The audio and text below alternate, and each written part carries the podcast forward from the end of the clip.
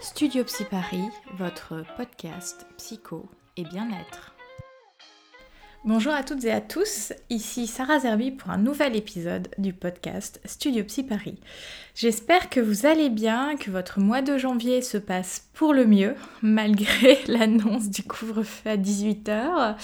On ne parlera pas du coronavirus aujourd'hui euh, sur l'antenne. Pour l'émission du jour, j'avais envie d'aborder les sujets de l'image du corps et du poids. Euh, et plus particulièrement parce qu'une nouvelle émission de télé-réalité a vu le jour sur M6, Opération Renaissance. Si vous n'avez pas entendu parler de cette émission, qu'est-ce que vous avez fait pendant la semaine euh, J'ai publié sur un de mes comptes une photo et un texte qui a fait un mini buzz, je pourrais dire, et a été repris notamment par le compte Instagram de Haut Féminin. Alors, je n'ai pas vu l'émission à part quelques extraits et j'ai eu envie de partager mon point de vue. Euh, pour la petite anecdote, même si je n'ai pas vu l'émission, je sais comment ce type d'émission fonctionne parce que j'y ai participé. Enfin, participer, c'est un grand mot, mais avec euh, mon premier blog, les organisateurs de Masterchef m'ont tanné pour participer à leur émission en 2015. Et ce genre d'émission est une grande mascarade aux frais des participants. Tout est micmaqué, scénarisé, tout est écrit d'avance et lorsque les participants, moins inclus, euh, nous nous en sommes rendus compte que nous avions été finalement bernés, un collectif s'est créé et l'émission a pu être déprogrammée. Euh, elle a été un petit peu diffusée sur la TNT, je crois, euh, mais pas sur la 6 comme prévu initialement. Bref, long story short, j'écrivais sur Instagram les mots suivants. Et si on apprenait à se regarder, à s'accepter et à s'aimer? Cela fait plus de dix ans que j'ai entamé un travail de renaissance corporelle. Ce travail est long, a connu des hauts et des bas. Il a commencé par un rééquilibrage alimentaire dans lequel j'avais beaucoup de doutes à cause d'expériences précédentes désastreuses. J'ai commencé à retrouver confiance en la nourriture. Oui, oui, confiance, parce que nous sommes tellement entourés d'idées préconçues de ce qu'il faut ou pas manger, de ce qui est healthy ou pas. Bref, je me suis éduquée. C'est long et parfois certains vieux démons essayent de réapparaître, mais l'apaisement est au rendez-vous. Ce que je constate est que la notion d'équilibre évolue, que notre corps évolue, et donc cela demande un travail quotidien. Parfois, il passe en second plan, et c'est ok. En ce moment, j'ai plutôt envie de le mettre en haut de mes priorités, pour ma santé et mon bien-être personnel pas obligé d'être dans le barème IMC pour se sentir bien. Je me suis découverte une passion pour la salsa cubaine qui m'a permis d'expérimenter mon corps autrement, d'en définir ses limites, tant dans l'espace que dans ses capacités. Grâce à cette activité, la vision que j'en avais s'est métamorphosée. D'ailleurs, l'absence de pratique en ce moment à cause du Covid me frustre au plus haut point, même si je fais autre chose en attendant. Pour terminer, la photo a eu un impact considérable sur ma vie. Grâce au blog, à des challenges que je me suis lancée, j'ai osé sortir de ma zone de confort. J'ai osé aussi avoir un regard différent. Oui, oser se regarder différemment est presque une prise de risque, parce qu'on change les repères. On abandonne les vieux schémas pour en créer des nouveaux, plus bienveillants. Grâce à la photo, j'ai découvert qui j'étais vraiment, dans toutes mes facettes, ce qui me permet de jouer en fonction de mon humeur. La photo m'a aussi permis d'apprendre à poser mon corps, je ne le retouche pas, mais je connais mon meilleur profil. J'utilise la respiration pour avoir une certaine posture. Bref, ce sont tout autant d'éléments qui te permettent de t'approprier ton enveloppe. Je n'ai jamais voulu avoir recours à la chirurgie bariatrique parce que je ne voulais pas transformer de manière irréversible mon anatomie. Étant psychologue et m'étant intéressée à ces sujets-là, le poids n'est jamais juste une question d'alimentation. Et que même si on est dans les standards de la société, on peut ne pas aimer son corps et se sentir mal dans sa peau. Et puis, soyons honnêtes, l'accompagnement autour de ces chirurgies est quasi nul. Les entretiens psychologiques pour, évaluer le patient sont extrêmement superficiels. Allez, on va trancher dans le gras et l'histoire va être réglée. On va s'attaquer aux symptômes et continuer à faire taire la souffrance. À quel moment allons-nous arrêter de regarder ce que nous pouvons voir à l'œil pour s'intéresser à ce qui se passe vraiment à l'intérieur? Et si on nous laissait nous exprimer dans toute notre subjectivité, avec nos corps différents, Grands, petits, gros, minces, poilus, en couleur, avec des cicatrices et toutes les traces que notre corps porte de son histoire. Voilà ce que j'ai partagé en début de semaine sur Instagram et euh, qui a fait, voilà, comme je disais, un, mini buzz. Je m'y attendais pas du tout. Euh, donc quand j'entends mini buzz, c'est-à-dire un flot d'abonnés et, euh, comme je vous l'ai dit, être partagé par un, média féminin. Alors, on va parler un petit peu de, de cette émission. Pourquoi l'émission Opération Renaissance pose problème? Depuis sa sortie, l'émission déchaîne les passions. Il y a des personnes qui l'ont trouvée bien, intéressante, et puis d'autres tout l'opposé. D'ailleurs, il y a même le collectif Gras Politique qui a lancé une pétition en ligne pour annuler la diffusion de cette émission. Alors la question c'est justement pourquoi l'émission pose problème? Parce qu'elle est grossophobe et sexiste. L'obésité est présentée comme le pire mal qui puisse arriver à quelqu'un. C'est donc un symptôme décrit comme grave, mais il est traité par l'émission de façon hyper légère. Tu vas être opéré, on va t'apprendre à t'habiller, te maquiller, etc. Tout va mieux aller. Ce qui est choquant, c'est la façon dont est traité le sujet et non le fait de parler du sujet.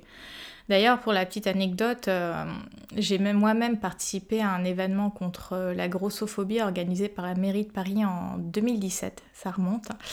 Et euh, il y avait eu à la fois des tables rondes et puis un défilé avec euh, bah, des femmes de morphologie différentes et je faisais partie de ces femmes-là. Et on avait eu après euh, un an, un peu plus d'un an plus tard, donc début 2019, l'expo avec euh, nos photos affichées sur les murs de l'hôtel de ville entre rue de Rivoli et rue Lobo. Et euh, avec nos, interviews, etc. Et c'était un, chouette projet que la mairie de Paris a, organisé. ce qui est dommage, c'est qu'il n'y ait pas plus de suite parce que bon, il y a cette discrimination et toutes les autres discriminations. Euh, et je pense que ce serait important que les pouvoirs politiques se, positionnent. Bref, j'arrête la digression ici et je continue sur, euh, sur euh, ce que j'avais préparé à, vous, à vous partager aujourd'hui. Donc, comme je disais, ce qui est choquant, c'est la façon dont est traité le sujet et non pas le fait de parler du sujet. Ceux qui sont à l'origine de l'émission ne se sont absolument pas intéressés aux acteurs, qu'ils soient associatifs, professionnels, et quand je dis professionnels, c'est-à-dire des gens réellement spécialisés dans la prise en charge du surpoids, de l'obésité, etc. Avec euh, Christina Cordula, la question de la féminité est abordée. Et franchement, quand je regarde ça, euh, j'ai vu trois secondes, euh, j'ai envie de hurler. C'est du délire complet, car avec elle, nous sommes en plein dans les dictates d'une société patriarcale et sexiste. Parce que la féminité est présentée dans l'émission comme étant le but ultime, mais en soi la féminité c'est quoi? Ce sont les codes sociaux transmis comme ceux appartenant au sujet de sexe féminin. Les filles sont plus sensibles, les filles aiment le rose, les filles doivent s'habiller comme ça ou comme ci. La féminité n'a rien à voir avec le sexe biologique et l'énergie féminine versus l'énergie masculine. Est-ce qu'une femme doit obligatoirement s'incarner par les codes de féminité validés par nos sociétés judéo-chrétiennes patriarcales et sexistes pour être heureuse dans sa vie et son corps? Personnellement, je ne crois pas. À quel moment la notion de subjectivité est interrogée? Et puis, ce que je trouve d'une violence sans nom, c'est cette idée de s'auto-évaluer. Déjà que les participantes font avec sans doute une image de soi et une confiance en elles abîmée, on vient en plus les dévaloriser, les dénigrer quelle bienveillance de se noter entre 0 et 10 sur l'échelle de la féminité. Enfin, c'est juste dingue. En tout cas, moi, ça me rend dingue. Et puis, il y a cette idée qui est, partagée dans cette émission. Euh, ta maman ne t'expliquait pas la féminité, euh, prendre soin de toi, etc. À nouveau, des idées reçues de ce qu'est la féminité, la relation mère-fille, c'est de la psychologie de comptoir, comme tout ce qui est dit dans cette émission. En résumé, avec ce programme, une femme mince vit donc mieux la féminité qu'une femme pas mince. Dès que tu perds des kilos, tu deviens jolie, tu vas t'accepter et surtout, la société va mieux t'accepter. Cette émission montre un travail superficiel opéré, sans mauvais jeu de mots, sur les participantes. Alors que nous savons que cette transformation qui se lie à une perte de poids ou non, en tout cas cette transformation liée à l'acceptation de soi, est tout sauf superficielle.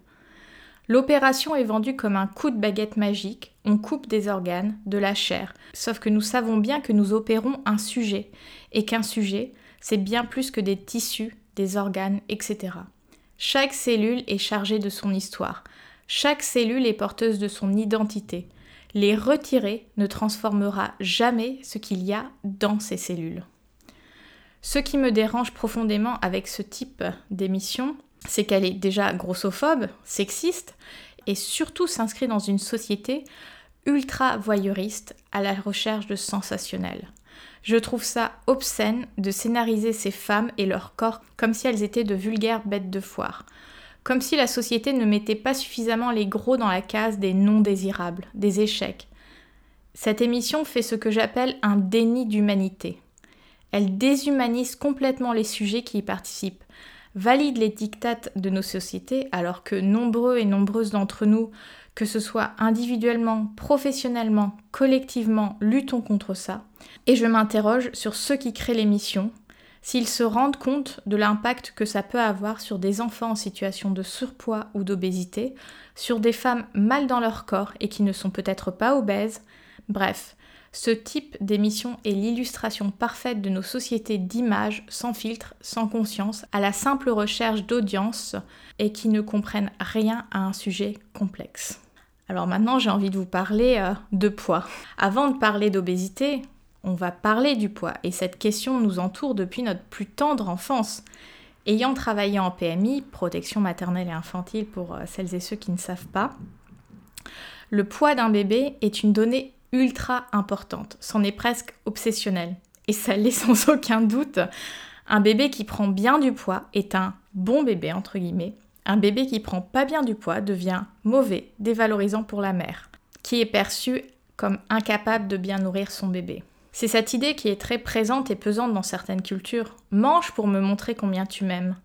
Nous grandissons déjà avec cette idée que la nourriture vient en place de l'amour. Combien d'entre nous avons pu entendre dire Je t'ai fait ton plat préféré, resserre-toi, sinon ça ne valait pas la peine que je passe trois heures en cuisine Ou encore Je me suis pris la tête à te préparer à manger et toi tu n'as pas faim. C'est un manque de respect pour euh, moi, euh, ta mère, ton père, etc. Même si nous savons que l'attachement ne se construit pas via le canal nourriture, cette dernière vient teinter le lien d'attachement. La nourriture peut donc être monnaie d'échange dans certains paysages familiaux. Historiquement, l'image du corps et le poids ont beaucoup évolué. Il y a toujours eu l'idée d'un corps plus mince pour la femme que l'homme, mais en même temps, nous avons eu nos grands-mères ou arrière-grand-mères qui nous ont transmis le message mieux vaut faire envie que pitié. Les hommes préfèrent les femmes en chair dans leur chambre à coucher. Alors qu'en parallèle, les hommes ont toujours été beaucoup plus tranquilles de ce côté-là. Sans doute moins aujourd'hui avec la prédominance des réseaux sociaux, mais tout de même, la société sera toujours beaucoup moins discriminante avec un homme qui a de l'embonpoint qu'une femme. Bref, toujours et encore des injonctions paradoxales sur le corps de la femme, puisque aujourd'hui, nous pouvons encore entendre ce type de discours. Il vaut mieux faire envie que pitié. Nous sommes toujours dans une société qui fait majoritairement un culte de la minceur. Je ne sais pas si vous l'avez repéré en ce début d'année, mais tant dans les contenus sponsorisés des réseaux sociaux que dans les pubs à la télé, cela pullule de méthodes pour maigrir en ce moment. Box, détox et tout un tas d'autres contenus en ox. Tiens, peut-être une intox. Il y a aussi les situations où la nourriture sert à compenser. Compenser l'ennui, la tristesse, la colère, etc. Plutôt que d'oser ressentir des émotions, on se calme en mangeant on mange nos émotions, on les fait taire avec du sucre, du gras, etc. Ce mécanisme de défense existe pour maintenir un équilibre, et je ne parle même pas de tous les autres troubles du comportement alimentaire, anorexie, boulimie, orthorexie, qui n'est pas vraiment mis dans la case des troubles du comportement alimentaire, mais c'est pour moi quand même limite. Euh, si vous ne savez pas ce que c'est que l'orthorexie, euh, il s'agit d'un ensemble de pratiques alimentaires caractérisées par la volonté obsessionnelle d'ingérer une nourriture saine et le rejet systématique des aliments perçus comme malsains. Voilà, la nourriture prend une valence euh, très très spécifique. Et puis il y a la question du poids comme étant un héritage.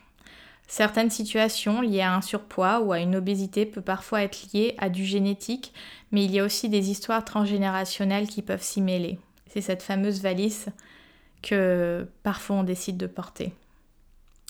Ce qui est très clair avec le corps et le poids, c'est que ce qui en résulte vient de facteurs multiples, parfois génétiques comme mentionné, parfois biologiques. Beaucoup d'études s'orientent en ce moment sur la microbiote intestinale afin de mieux comprendre comment tous les acteurs de notre système digestif influent sur notre poids. Il y a des causes émotionnelles, traumatiques, relationnel. C'est comme les couches d'un oignon, j'ai envie de vous dire. Donc si une personne veut perdre du poids pour X ou Y raison, le travail ne se fait pas que dans l'assiette. Oui, une partie du travail va résider dans l'assiette parce que soyons honnêtes, beaucoup de préjugés d'informations erronées tournent autour de la nourriture. Combien de fois on entend encore au quotidien oui, les féculents font grossir. Euh, personnellement, j'ai perdu euh, plus de 20 kilos en mangeant des féculents matin, midi et soir. Donc, euh, en soi, c'est pas tant les féculents le problème. Et le reste du travail va nécessiter un accompagnement beaucoup plus en profondeur et j'ai envie de spécifier psychothérapeutique notamment. Il y a quelques jours, j'ai aussi partagé sur mon parcours personnel lié à l'alimentation et j'ai pu écrire que j'en avais fini avec les troubles du comportement alimentaire. Et aujourd'hui, je peux le dire tranquillement et avec confiance que c'est fini c'est quelque chose que j'ai très peu partagé et d'ailleurs quand j'ai écrit ce post-là, j'ai vraiment réalisé qu'en fait c'était un trouble du comportement alimentaire. D'écrire ce texte, c'est venu vraiment mettre les choses en perspective de manière euh, différente pour moi. Plus qu'une prise de conscience, c'est euh, en fait une page qui se tourne. C'est assez bizarre de, le dire comme ça parce que à des moments je pensais que je, n'aurais jamais une relation apaisée avec la nourriture et globalement, euh, je dirais à 99% du temps, ça va. Après, euh, je reste une personne gourmande et gourmet. Ça doit faire bien des années que j'ai pas fait une, crise, entre guillemets, euh, où j'étais capable de, vider le placard sans même m'en rendre compte. Donc voilà, j'ai partagé ce, texte sur mon, profil Facebook parce que je pense que c'est important aussi d'oser parler de ça parce que on se sent souvent seul face à, ce qu'on ressent et, notamment ce vécu euh, face à la nourriture parce qu'on nous fait toujours croire que le problème c'est un manque de volonté. Alors que oui, il y a la question de la volonté et de la motivation, mais pas que. Il y a aussi toutes ces couches dont je parlais, cette idée d'oignon, avec les émotions, les vécus, les expériences, qui viennent laisser une trace et qui viennent parfois euh, entacher ce lien à la nourriture, qui vient nous mettre en souffrance face à ça. Finalement, les, personnes qui ont des troubles du comportement alimentaire, j'ai envie de dire que nous sommes victimes, victimes d'un vécu, et après, c'est la question de comment j'arrive à, à faire le deuil et à reprendre mon pouvoir. Et j'insiste sur cette notion de reprendre le pouvoir et non pas le contrôle. Parce que le pouvoir, c'est se mettre au centre, c'est être à l'écoute de soi. Que reprendre le contrôle, c'est être à nouveau juste sur euh, cette question du symptôme, le fait de manger trop ou le fait d'avoir un, trouble du comportement alimentaire. Alors que l'intérêt, c'est de descendre euh, dans toutes ces couches et vraiment de, de comprendre ce qui s'est passé. Ce retour vers soi, c'est un travail qui demande du temps. Ces symptômes n'apparaissent pas du jour au lendemain comme nos kilos en trop, alors comment exiger qu'en 48 heures nous réglons notre problème? Et quand je dis que ça prend du temps, c'est certes dans une temporalité certaine, mais c'est aussi le temps que nous y consacrons. Pouvoir se sentir davantage en paix avec la nourriture est un apaisement, mais la réelle libération réside dans sa relation à soi-même et ma relation à moi-même, c'est là que le travail s'est fait. Alors si vous avez envie de perdre du poids, ne passez pas à côté de l'aspect psychologique, parce que s'habituer à son corps, l'apprivoiser, l'aimer, implique un travail en profondeur. Personnellement, il a fallu euh, plusieurs années pour m'habituer à cette image, cette image euh, euh, avec ses kilos en moi, savoir quelle était ma taille. En fait, ça peut paraître superficiel et bête, mais en fait, ça ne l'est pas parce qu'on est tellement habitué à une certaine projection de nous, à un certain reflet dans le miroir, que quand ce reflet, il évolue, il change, il y a un sentiment d'étrangeté presque. On ne se reconnaît plus. Mais en même temps, c'est comment se connaître? Parce que il y a des personnes qui peuvent dire quand elles perdent du poids, oui, je veux me retrouver comme quand j'ai eu 18 ans, mais il y a beaucoup de personnes qui euh, ont connu du surpoids et de l'obésité qui n'ont jamais été dans les barèmes de poids. Donc comment on peut dire se retrouver? C'est déjà se trouver, se trouver soi-même. Et se trouver, ça ne veut pas forcément dire être dans le barème IMC, c'est trouver ce poids d'équilibre, ce poids dans lequel on se sent bien. Et par exemple, euh, il y a des cas de, patients qui ont perdu du poids, qui ont même fait une chirurgie bariatrique et qui se sentent beaucoup plus à l'aise en ayant toujours un surpoids. Donc en fait, le poids idéal, c'est pas forcément le poids dans l'IMC. Pour euh, la troisième partie du podcast, j'avais envie de parler du mouvement body positif avec cette question de et le mouvement body positif dans tout ça. Je pense que vous n'avez pas pu passer à côté de cette tendance qui est de plus en plus présente dans notre euh, pop culture, le body positif. Alors à la base, le body positif, c'est un mouvement social en faveur de l'acceptation et l'appréciation de tous les types de corps humains. Il encourage la diversité et l'estime de soi en soutenant que la beauté est une construction sociale qui dépend des cultures et défie les stéréotypes et définitions normatives partagées par les médias. Connie Sobzak, je ne sais pas si je le prononce bien, et Elizabeth Scott sont les pionnières du mouvement créé en 96 aux États-Unis, qui s'est grandement propagé depuis grâce à la création de sites web en faveur de ce mouvement ou des réseaux sociaux. Le mouvement est principalement soutenu maintenant par des militantes qui découlent du mouvement d'acceptation des personnes obèses. Je pense que ce mouvement a permis de faire progresser un tant soit peu nos sociétés sur la non-inclusivité tant corporelle, culturelle, sexuelle, etc. Cependant, je vais vous proposer une lecture un peu différente que j'ai. Personnellement, j'utilise de moins en moins le hashtag body positive dans mes posts et je le remplace par le hashtag beauty beyond size lancé par Ashley Graham, une mannequin plus size que j'adore. Pourquoi, vous allez me demander? Parce que je pense que la beauté ne dépend pas de la taille. Une femme, un homme, etc. peut être magnifique, peu importe son poids, sa morpho, etc. Il est important de déconstruire les dictates autour de ce que devrait être la beauté. Maintenant, avec le mouvement body positif, comme tous ces courants avec le mot positif dedans, pensée positive, psychologie positive, etc., ce qui me dérange est justement le mot positif. Pour moi, il s'agit d'une nouvelle injonction, et oui, encore, à se sentir bien. Alors, se sentir bien, oui, c'est un chemin vers lequel la majorité d'entre nous a envie de tendre. Sauf qu'en mettant en avant cette idée de positif, ça vient écarter toutes les autres émotions et ressentis. Par exemple, au quotidien, je kiffe mon corps, mais parfois, il arrive que je me lève et je me sens pas au top. Avec ce type de mouvement, c'est comme si nous n'avions pas le droit de ressentir autre chose. Et puis une personne qui se dit body positive, qui un jour décide de transformer son apparence, perte de poids, chirurgie, etc. On pourra dire d'elle qu'elle n'était pas body positive. D'ailleurs, des personnalités publiques ont pu se faire lyncher pour cela. Tous ces mouvements d'acceptation de soi ne devraient pas impliquer dans les clauses tout en bas de page le déni de la douleur. Parce que plus on cherche à étouffer la douleur par tous les moyens, plus elle cherchera un passage, une brèche, pour frayer son chemin, quitte à ressortir ailleurs sous une toute autre forme. Travailler sur soi, apprendre à s'aimer, à s'accepter, c'est un grand oui, mais pas au prix du silence de toute la palette émotionnelle que compose l'être humain. Si un jour je ne me sens pas bien dans ma peau, c'est ok. Si un jour je ressens le besoin de travailler un point ou plusieurs en particulier, c'est ok. Si la personne que je suis aujourd'hui n'est plus la personne juste pour moi qui peut dire que je n'ai pas le droit de changer parce que tu as mis en avant la carte du body positif? Peut-être que nous devrions davantage parler de mouvement je suis vrai, vrai avec moi, vrai dans le temps T, et si dans le temps Z cette vérité a évolué, eh bien que j'évolue avec? Tout est question, selon moi, d'équilibre. Je donne souvent cette image car, selon moi, elle est la plus parlante. Cette image de toi, moi, nous, en train de faire l'étoile de mer à la surface de l'eau. Il y a souvent cette idée que l'équilibre, c'est quelque chose d'immuable. Je ne suis pas d'accord. Pour moi, l'équilibre, c'est une force tranquille. Dans cette idée, je lâche et j'accepte de flotter. Et je ne pourrai flotter tranquillement que si je fais confiance en mon corps, à sa détente, face à la force de l'eau qui peut me porter. Plus je m'agite, moins j'arriverai à trouver ce point d'équilibre. Par contre, lorsque j'ai trouvé le point d'équilibre, celui-ci se maintient par des mouvements en continu, au gré des clapotis, voire des vagues, pour se maintenir à la surface de l'eau. Pour conclure, j'ai envie de vous inviter à faire confiance en votre corps, vos ressentis, plus qu'au on dit.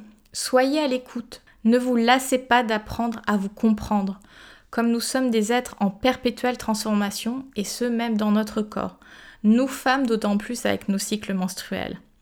Si cet épisode vous a plu, n'hésitez pas à liker le podcast et à vous abonner. Vous pouvez me retrouver sur les réseaux sociaux sous le pseudo Studio Psy Paris ou sur mon compte Facebook Sarah Zerbib. Si vous vous sentez concerné par ces questionnements, n'hésitez pas à prendre un rendez-vous pour un appel de clarté, justement via les réseaux sociaux, ou bien une consultation euh, tout simplement. Je vous souhaite une très belle journée et je vous dis à bientôt et surtout, apprenez à vous aimer.